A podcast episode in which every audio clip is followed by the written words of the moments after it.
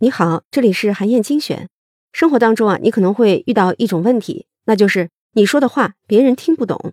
你觉得呀，自己明明已经表达的非常清楚了，可是啊，对方还是要请你做出一些解释。哎，这是怎么回事呢？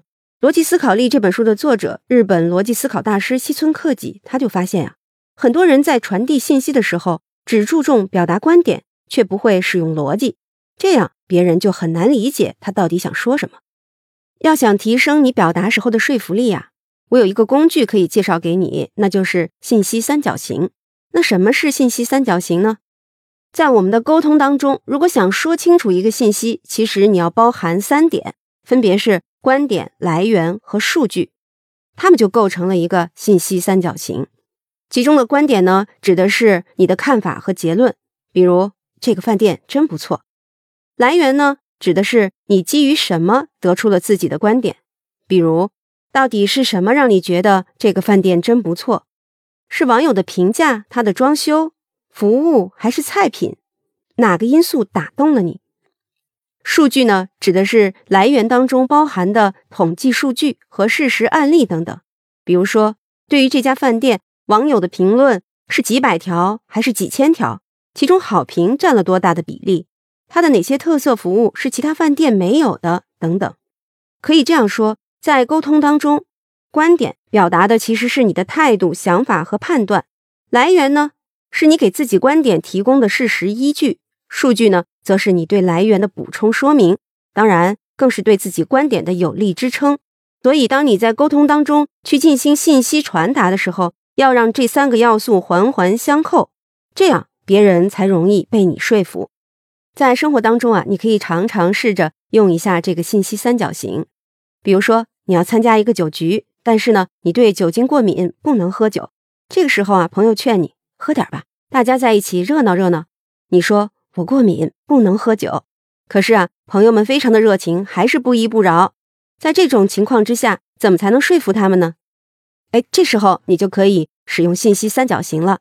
你可以先说，我真不能喝酒。这句话是在表达你的观点，然后你接着说：“我从小啊就酒精过敏，爷爷大寿的时候高兴给我喝了点结果我身上长了很多的疹子，又红又痒，在医院治疗了三天才控制住。”这些话呀，就是在给你的观点找来源，提供事实依据。然后你可以接着说：“如果我现在喝了酒，五分钟之后啊就得起疹子，十分钟之后呢，恐怕就得被救护车拉走了。我还想跟大家多聊会儿呢。”这么说呢，其实就是在用数据进行补充，作为对你观点的有力支持，来警示其他人。你看，这样表达信息三角形里面的观点、来源、数据就都有了，别人再劝你喝酒的空间和余地就太小了。当然啊，信息三角形还可以用在工作里，比如啊，你想跟上司来汇报一批产品有质量问题，这个时候用信息三角形的方法呢，你就可以这么说。首先呀，你要表达出自己的观点，也就是这批产品有质量问题，让顾客呢感到很不满意。接下来呢，你要阐述这些问题的来源，也许是生产车间的机器故障，也可能是质检部门的检测报告，还可以是用户的投诉信息等等。这些呢，就是你在汇报的过程当中要重点展示的一些事实。最后呢，你还要给出一些具体数据。比如说，机器是在什么时间发生的故障？质检部门一共抽检了多少产品？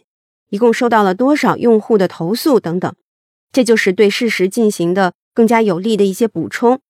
你这样向领导汇报工作，他才更容易了解你提出的问题是什么，你的解决方案到底是什么。总而言之啊，你在沟通当中传递的信息是不是能够有效的被他人接受，不在于你说了多少，而在于你是怎么说的。没有逻辑的表达，一开口就已经输了；而有逻辑的表达，不仅能让对方第一时间就明白你的意思，还能有效的节省双方的时间，友好的达成共识。好，以上啊就是我为你分享的内容。我在阅读资料里为你准备了本期音频的金句卡片，欢迎你保存和转发，更欢迎你在评论区留言分享你的精彩观点。